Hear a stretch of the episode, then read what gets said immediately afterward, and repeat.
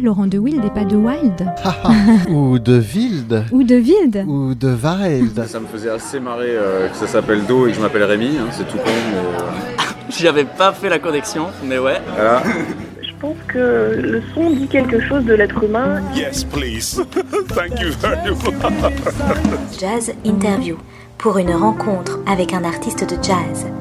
Passez un très bon moment sur Art District avec Serge Mariani.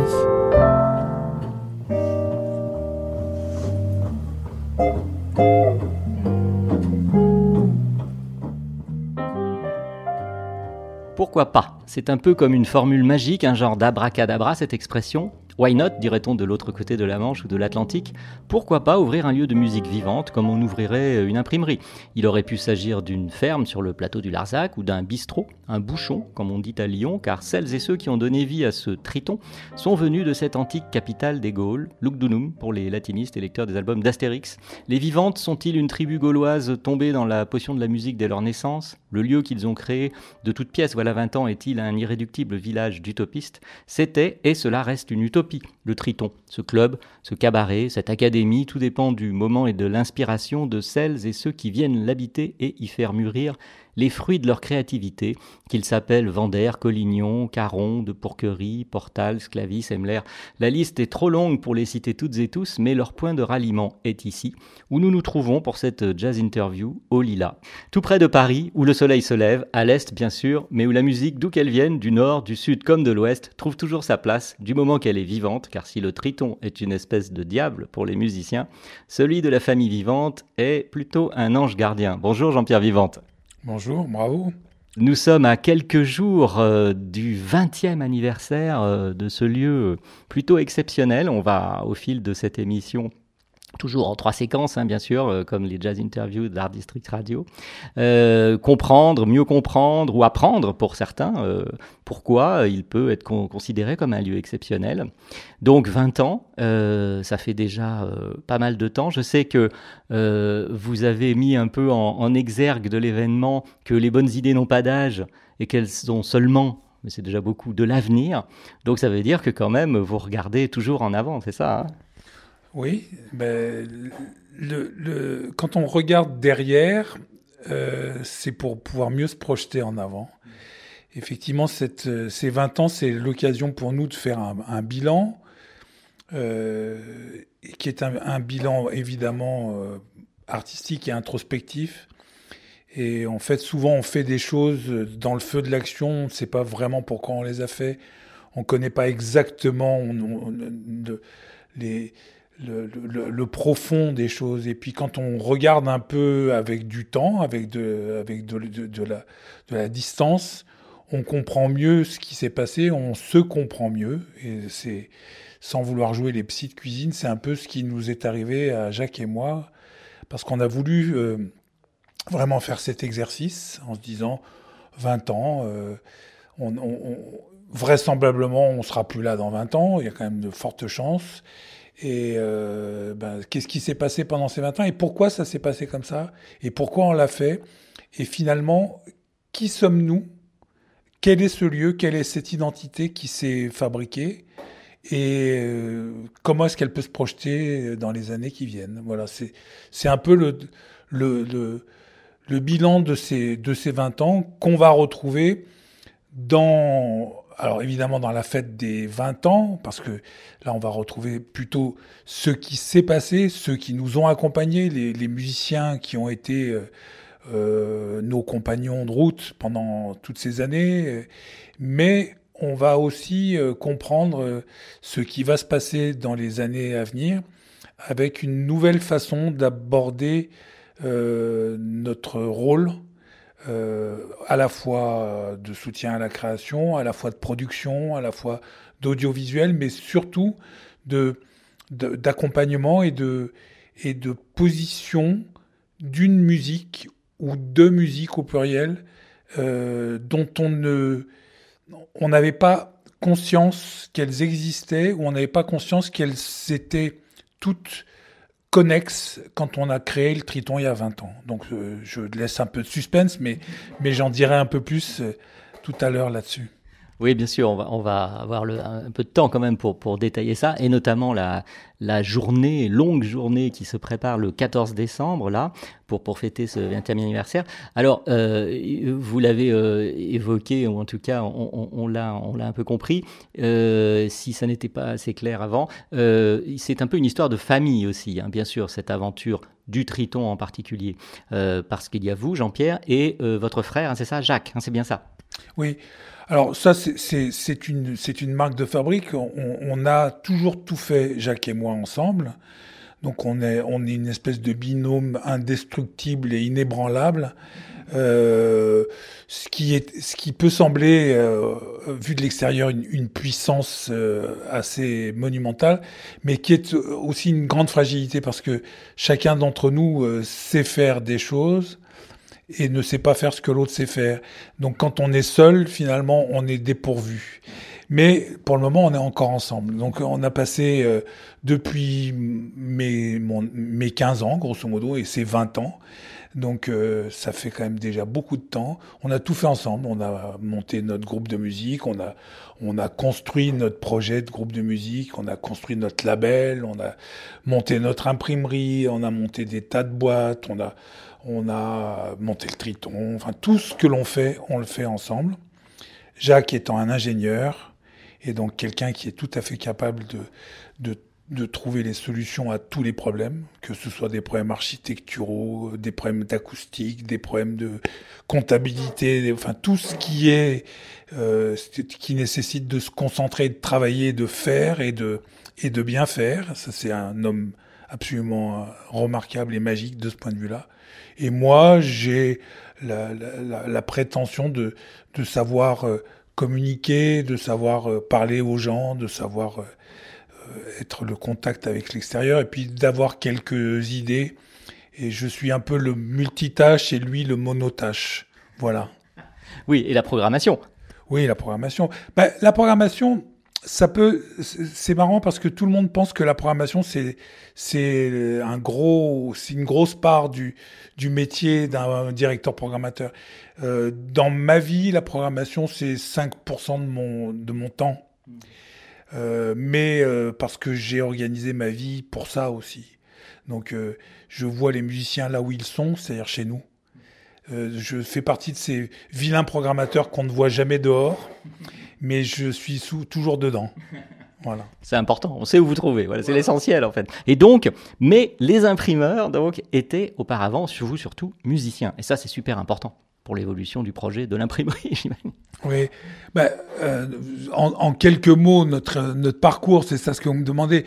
Jacques et moi, euh, Jacques était ingénieur et moi j'étais un bon à rien. Euh, et on a, on avait un point commun, c'est qu'on aimait la musique.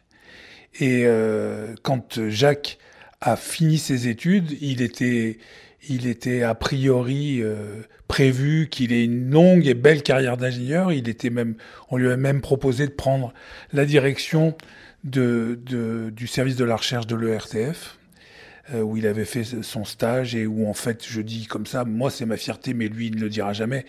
C'est lui qui a théorisé la, la, la stéréophonie, donc c'est quand même un, un, un quelqu'un qui a, qui a compté, qui a servi dans la musique.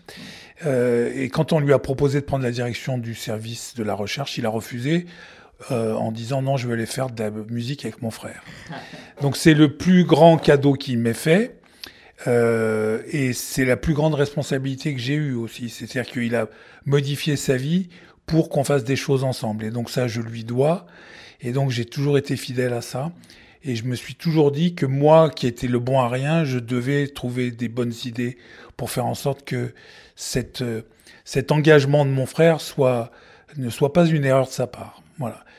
Et donc, euh, ben, la musique, on a commencé comme ça, de façon extrêmement sérieuse. On a monté un groupe très ambitieux qui s'appelait Vortex et qui a connu bien, bien, bien des, des, des, des aventures. Euh, à l'époque, dans les années 70, qui a fait deux albums, qui a fait 400 concerts, qui a fait des gros festivals, qui a, qui a inauguré le festival qui, qui s'appelait le Festival de Lyon et qui est devenu les Nuits de Fourvière. On a été le premier groupe euh, euh, programmé dans ce festival. Euh, voilà, on, a eu, je pense, une petite histoire. Et puis, euh, le punk arrivant, euh, les musiques que nous faisions, qui étaient des musiques très ambitieuses, très pointues, très symphoniques, très, très, très complexes, et qui se définissaient de façon très bizarre, c'est-à-dire que on nous prenait pas vraiment au sérieux quand moi on me demandait quelles étaient nos influences. Et je dis ça parce que c'est important par rapport à ce que j'ai dit tout à l'heure sur, sur notre introspection. C'est-à-dire que j'ai compris là, il y a peu de temps, que ce qui a fondé ma vie, c'est une interview. Alors vous voyez comme quoi les journalistes euh, on peut, peuvent avoir de l'importance. Une interview d'un- d'un journaliste de, de France 3, non, enfin de FR3 Rhône-Alpes à l'époque, et qui nous avait dit Mais quelles sont vos influences? J'avais 17 ans. Et je lui avais dit, bah, je sais pas, euh, Jimi Hendrix, Miles Davis, Bartok, Messiaen.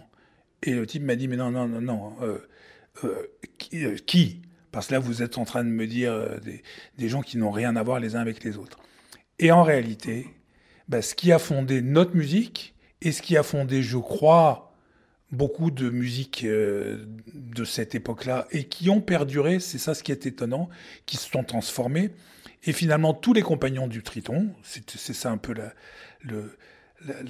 la, suite intéressante de l'histoire, c'est que je pense que tous les compagnons musiciens du Triton sont des gens qui aiment Jimi Hendrix, pour qui Jimi Hendrix est, capital, Miles Davis est capital, Bartok est capital et Messiaen est capital. Alors il y en a d'autres évidemment, hein, mais en tout cas, cette, euh, ce moment fondateur de notre histoire, qui était cette interview en, en 1975, euh, bah, ça a guidé et ça a fabriqué finalement l'ADN du Triton. Moi, ce qui m'intéressait, c'était la musique que je faisais. C'était pas d'être euh, instrumentiste ou musicien pour gagner ma vie euh, en mettant mes doigts sur un clavier. C'était pas ça. Ce qui m'intéressait, c'était le projet de Vortex. Ce qui m'intéressait, c'était la musique qu'on faisait. Et je me rendais bien compte qu'on ne pouvait plus le faire. Et donc, j'ai décidé d'arrêter plutôt que de faire une autre musique. Et donc, on a décidé ça, mon frère et moi. On a revendu tout ce qu'on avait parce qu'on était complètement fous. On avait un camion, un minibus, un local de répétition, des sonos, des éclairages, des scènes. Enfin, on avait tout ce qu'il fallait pour euh, faire vivre notre projet. On a tout vendu en très peu de temps et on est venu s'installer à Paris. Alors Jean-Pierre, vous avez évoqué donc euh, la, vie de musicien. Euh, et on a déjà entendu quelques noms euh, de groupes euh, et de personnalités de la musique qui vous ont influencé, qui, sont, qui comptent beaucoup. Pour vous, Soft Machine, par exemple, et puis d'autres. Et, alors, il y a quelqu'un qui ne figure pas dans ce palmarès, si je puis dire, dans, ce catalogue de ce petit panthéon personnel, c'est Frank Zappa. Mais Frank Zappa, il est quand même présent. Je suis sûr que s'il était encore vivant, il devrait l'être. Oh là là, c'est terrible. Il serait venu au, Triton, j'en suis quasiment convaincu. Mais en tout cas, il y est parce que des musiciens que vous accueillez et que vous produisez jouent sa musique. Et ça, c'est très important. C'est le plus important, sans doute. Et on va faire une première pause maintenant avec euh, le, groupe de Jimmy Drouillard qui joue Zappa Song et euh, un titre qu'ils ont, un titre de, Zappa euh, qu'ils ont repris et que vous avez produit, enregistré, etc. que nous allons entendre maintenant. Et on revient juste après. C'est Pajama People.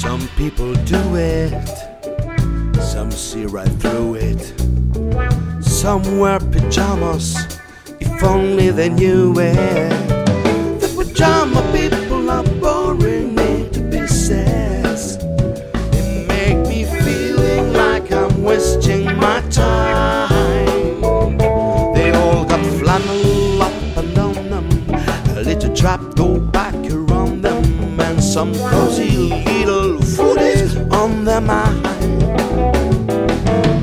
Pajama people, pajama people, people. Sure, they make you sleepy with the thing they might say.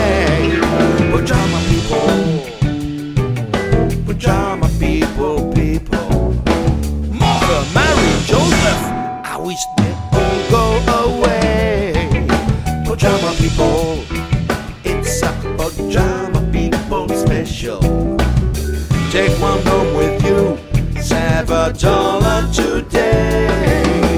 Drama people, oh, drama people, people. run them up and roll them out.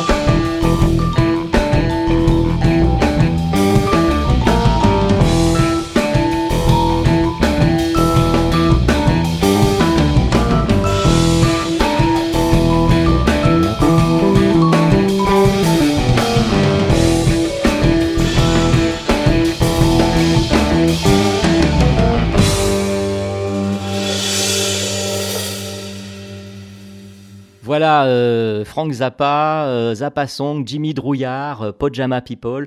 Jimmy Drouillard euh, et Zappa Song faisant partie euh, des projets qui sont soutenus, euh, développés, produits euh, par euh, le Triton, euh, par Jean-Pierre et Jacques Vivante. Et, et ça nous permet justement de, de consacrer principalement cette deuxième séquence de cette jazz interview, ici au Triton, à euh, une activité fondamentale de ce qui n'est pas un club hein, au sens strict, parce que je sais que Jean-Pierre n'aime pas beaucoup ce terme, ce lieu, cette fabrique peut-être, on, peut, pourrait dire ça un peu, une fabrique de musique, hein, n'est-ce pas, et qui, et qui soutient de nombreux musiciens depuis quasiment euh, sa création. hein. Alors, fabrique, c'est pas pas le bon terme non plus parce que c'est un terme institutionnel qui est soutenu par la région Île-de-France au terme des fabriques, mais on peut appeler ça une scène, voilà, Euh, ou des scènes. Mais euh, effectivement, ce ne serait pas non plus suffisant parce que le Triton au-delà de son activité de spectacle vivant et donc de présentation au public des musiques en direct, en live, a une, activité de production audiovisuelle, euh, phonographique. Donc on, fait on produit des albums et on produit des films et on a une petite chaîne de, de télé web qui s'appelle Triton Line qui permet de, de voir. euh, on doit avoir à peu près 200, 200 concerts complets en, en, streaming. Donc, en fait, l'idée est assez simple. C'est que euh, je ne pense pas que euh, les musiques que l'on défend euh, puissent se satisfaire uniquement de la diffusion sur scène. Pour une raison malheureusement simple, c'est que une création est jouée en moyenne 20 fois dans le jazz contemporain. Donc euh, 20 fois, admettons que ça soit devant euh, 100 personnes à chaque fois, ça fait 2000 spectateurs. Euh, passer euh, euh, un an ou six mois de travail pour toucher 2000 spectateurs, c'est un gâchis con- considérable. Donc moi je pense que notre mission, enfin en tout cas moi c'est celle que je me suis fixée, c'est que il faut créer le patrimoine au fur et à mesure. C'est-à-dire que le patrimoine, c'est pas juste se retourner sur dans 100 ans sur ce qui s'est fait maintenant ou, ou dans ce qui s'est sur ce qui s'est fait il y a 100 ans. C'est fabriquer au en, en temps réel euh, du contenu consultable et du contenu accessible à tous. Voilà, donc euh, ça paraît un peu techno, mais pour moi c'était euh, fondateur de, l'i- de l'idée du, du Triton. Euh, le Triton au tout début, ça s'appelait Studio Live. Euh, donc dès le départ, notre idée était de d'enregistrer les concerts et d'en faire des albums. C'était vraiment au tout début du, du Triton, c'est comme ça que ça a commencé. Donc pour moi, la création, le soutien à la création, les résidences, les concerts, les albums et les films des concerts et éventuellement les teasers, les clips, etc. Tout ça, c'est la suite logique et c'est le même projet. C'est-à-dire que je pense que les artistes ont besoin non seulement d'être sur scène, mais d'être aussi vus sur tous les autres médias. Bien sûr, on le voit en, toujours, alors de plus en plus même depuis que, que les réseaux sociaux, les internet, etc. se sont développés euh, depuis quelques années là. Euh, c'est fondamental. Dès qu'un musicien euh, écrit, joue sa musique, euh, après il est quasiment ou on, on le presse de, mais il est quasiment obsédé par le fait d'avoir une vidéo, avoir ceci, avoir cela pour communiquer, parce qu'en effet, comme vous l'avez très justement dit. Même si on joue, à part quelques artistes, bien sûr, des groupes euh, qui tournent dans le monde entier et qui font des concerts devant des, des milliers et des dizaines de milliers de personnes, et sur lesquels on fait, on investit pour faire des DVD et compagnie, bah, la plupart, euh, quelle que soit la qualité euh, souvent exceptionnelle de leur musique, et ben en effet, comme vous l'avez dit, ils jouent euh, euh, 20, 30, 40 fois devant 100, 200, 300 personnes, et puis euh, un an après, euh, c'est fini, quoi. Donc ça, c'est très important, et en effet, c'est une activité euh, fondamentale de, de- de- du Triton ici, notamment. Parce que quand, quand c'était, vous aviez, pour des raisons diverses et variées qu'on va pas développer ici, euh, d'abord, enfin revendu l'activité d'imprimerie et euh, à monter à, construire ce, lieu qui est devenu le Triton. Euh, au départ, il y avait a le studio euh, d'enregistrement et, ça c'est aussi une des caractéristiques euh, assez exceptionnelles du Triton, c'est d'avoir toute cette unité de production audio et visuelle complète pour permettre aussi et, parfois principalement même aux, musiciens de développer leur projet comme on dit maintenant. Oui, tout à fait. Dès, le départ, notre idée, ça a été de, de, de, de donner aux musiciens la, la possibilité de créer, enregistrer, euh, promouvoir, euh, présenter au public, et, et au-delà de ça, euh, rencontrer d'autres musiciens, expérimenter. Euh, on, on, a toujours, moi j'ai toujours souhaité euh, euh, donner aux musiciens aussi des, des propositions euh, qui ne venaient pas d'eux. Euh, leur proposer de travailler avec la danse, de travailler euh, avec les musiciens de l'intercontemporain. En fait, moi j'appelle ça un peu, c'est un peu pompeux, mais j'appelle ça un peu un parcours initiatique des musiciens. C'est-à-dire qu'il y a un certain nombre de partenariats et de dispositifs qu'on a mis en place au, au, au fil des ans qui donnent un cadre possible à des musiciens qui deviennent des compagnons du Triton, de, de finalement d'expérimenter un certain nombre de choses qui sont fondatrices du Triton. C'est effectivement euh, se frotter à la musique contemporaine avec les plus grands musiciens de la musique contemporaine, c'est intéressant. Se frotter à la danse, ça pose la question du corps, de la respiration, de, du, positionnement, etc. Ce qui n'est pas toujours le fort des musiciens.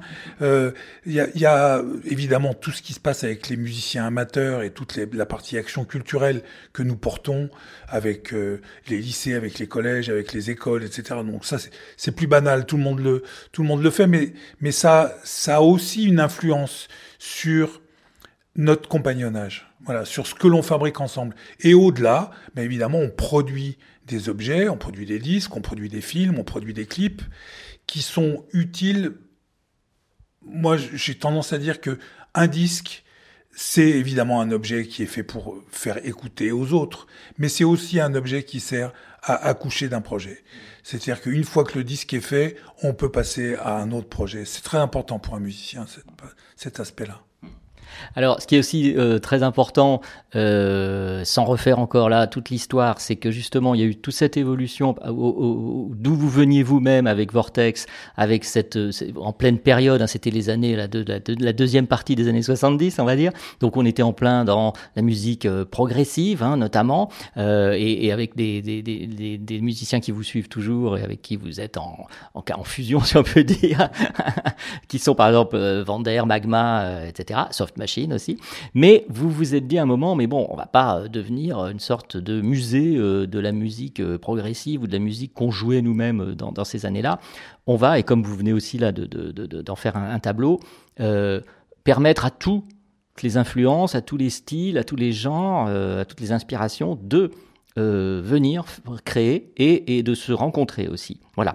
Et donc, euh, bah moi, je vous propose une nouvelle, nouvelle pause, la deuxième dans cette émission, avec euh, un autre titre que vous avez choisi, et des musiciens et une musicienne en particulier qui qui est venue ici. C'est Paloma Pradal et qui interprète, euh, on va l'entendre là, une version en espagnol de Ne me quitte pas de Brel. Alors je le prononcerai pas en espagnol parce que je n'ai pas fait d'espagnol, je veux pas l'écorcher, mais donc c'est bien, vous le reconnaîtrez assez facilement. Ne me quitte pas de Brel, interprété par Paloma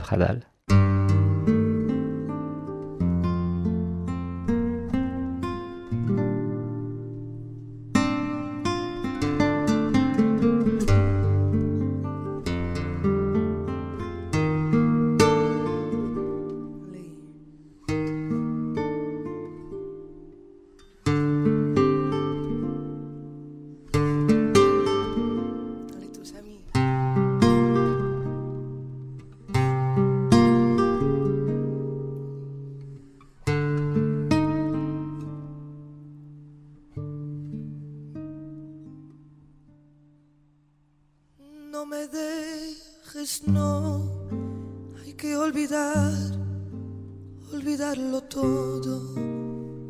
se nos va olvidar el tiempo de los malentendidos y el tiempo perdido. A saber cómo olvidar las horas que a veces mataban con tantas preguntas. La felicidad, no me dejes, no, no me dejes, no, no me dejes. Te regalaré pelitas de lluvia de un país lejano en donde nunca llueve. Cavaré la tierra después de haber muerto y cubriré tu cuerpo de oro y de luz. Haré un territorio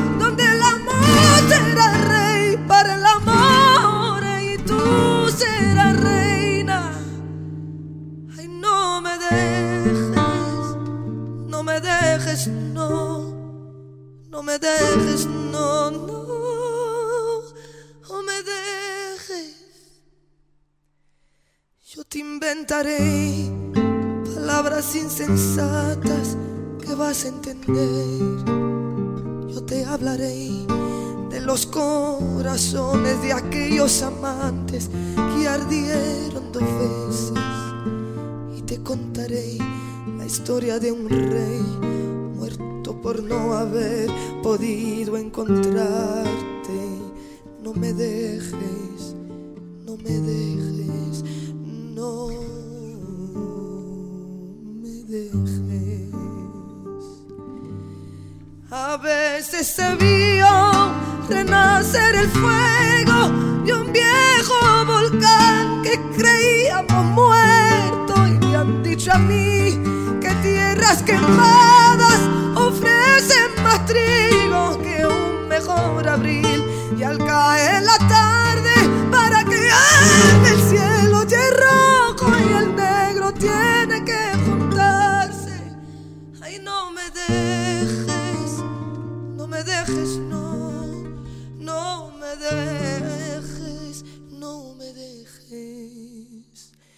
No lloraré más, ni hablaré más, me voy a esconder, te voy a mirar sonreír y bailar y te escucharé cantar y reír. Permite que sea sombra de tu sombra, sombra de tu mano, sombra de tu perro. Ay, no me dejes, no me dejes, no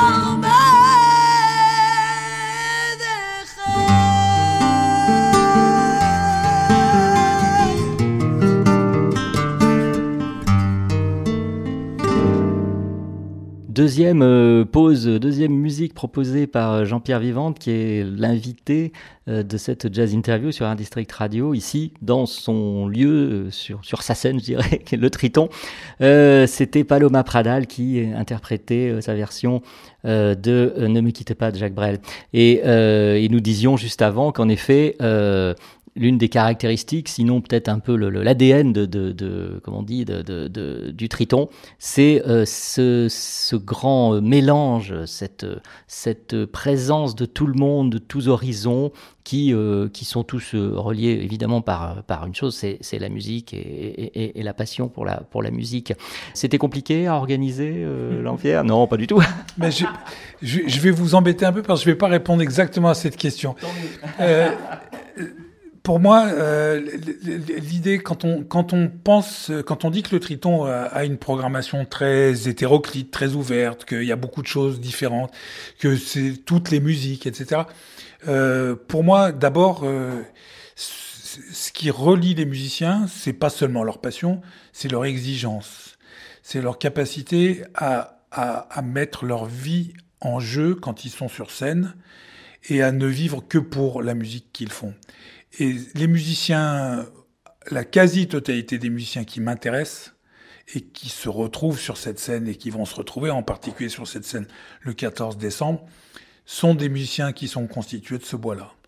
Donc Paloma Pradal est une, fait partie de ces, de, est faite de ce bois. C'est-à-dire c'est une artiste qui, qui mourra sur scène et elle mourra tous les jours sur scène. Voilà. Donc elle donne tout et un Christian Vander, euh, en balance. Son premier coup de cymbale, c'est déjà de la musique, même en balance. Donc voilà, c'est ces gens-là qui m'intéressent. Alors effectivement, le 14 décembre, il va y avoir plein, plein de ces musiciens qui sont dans plein de styles différents, mais qui, d'une certaine façon, ont quand même des, des, des, des très gros points communs, euh, guidés par cette, cette vision-là de la vie et de la musique. En réalité, c'est voilà. On avait évoqué avant de commencer, si vous avez demandé si on, vous envisagiez de faire un film, euh, de tourner un peu l'événement pour faire euh, le film des 20 ans, parce qu'il y a eu un film des 10 ans qu'on peut trouver, je crois que c'est sur Dailymotion notamment, enfin bon, on peut trouver facilement sur, le, sur, le, sur Internet le, le, film des 10 ans, euh, qui est très très très intéressant, passionnant même, euh, et où on voit déjà des musiciens qu'on va retrouver euh, sur cet événement du, programme et les deux scènes des salles du, Triton. C'est vraiment, oui, en effet, les musiciens. C'est drôle parce que quand vous avez dit, il y a, Thomas de Fourquerie, je me souviens dans le film, qui à un moment dit oui, alors je, puis alors, vous pouvez venir, je sais plus comment ça vient ça, mais il dit euh, oui, mais moi de toute façon je vais mourir ici, euh, vous pouvez venir à, mes obsèques, ça aura lieu le, alors je sais plus quel jour, en 2087. Ouais. Et ça, ça fait partie d'un- d'une séquence de folie après parce que il y avait ces événements dingues qui, qui s'appelaient les âmes. Je, je pense que c'est terminé ça. C'est- c'est- Oui, mais ça c'était au tout début du Triton. C'était euh, un, un projet. C'est la première, euh, la première résidence en fait du Triton. Depuis, il y en a pas, il y en a eu pas mal, mais qui était, qui était assez folle parce que c'était Vincent Courtois, Olivier Sens, François Merville et, euh, et Benoît Delbecq euh, qui avaient commencé ça.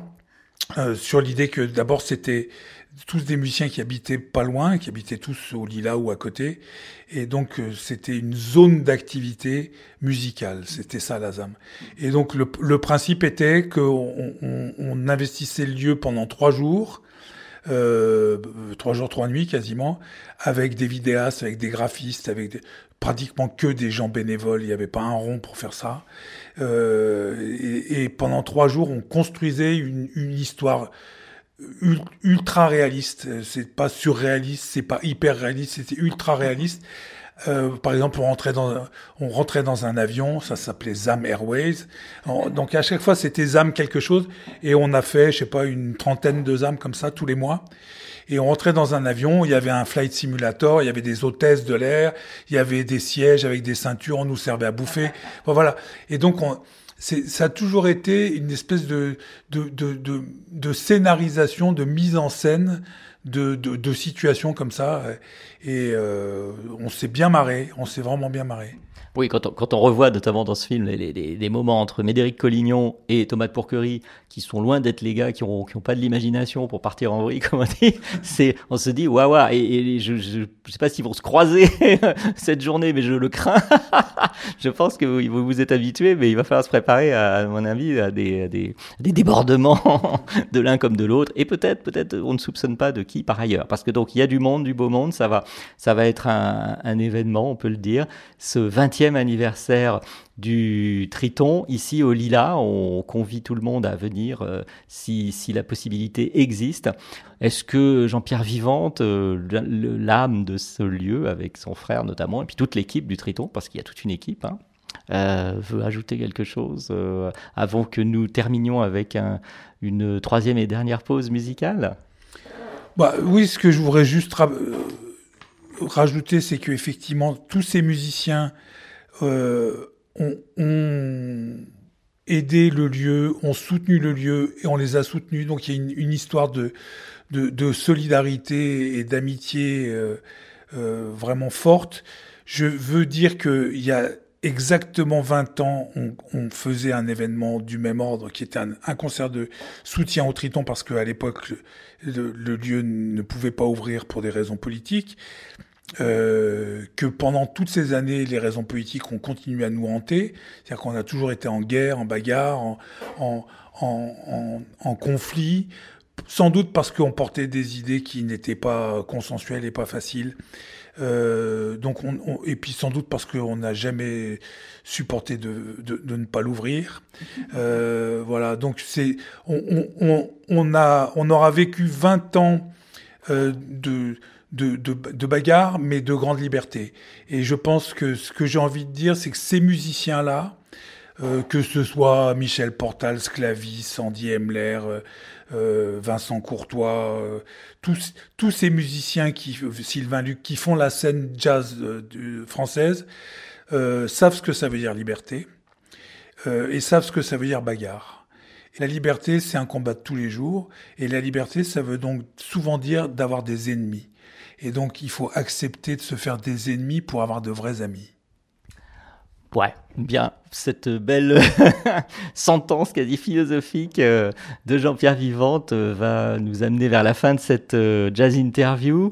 On va se dire au revoir parce qu'on se donne rendez-vous le 14 décembre hein, pour, le 20e anniversaire. On va se dire au revoir en musique, bien évidemment, avec un des projets. moi, j'ai- j'aime pas beaucoup ce mot, mais je sais plus pourquoi. Mais bon, c'est- très marketing maintenant. Quel est ton projet? Tu vas faire un projet? T'as demandé des subventions pour ton projet, etc. Bon voilà. Donc c'est de la musique. Le groupe, la formation s'appelle Wax In. Non, euh, oui, c'est ça, pardon. Donc le groupe, la formation s'appelle Wax In, et le titre sur lequel nous allons nous dire au revoir, donc avec Jean-Pierre Vivante, c'est euh, avec trois R, Brutus. Voilà, on se dit au revoir Jean-Pierre, et euh, sans doute à samedi 14 décembre pour le 20e anniversaire du Triton. Merci Jean-Pierre, au revoir.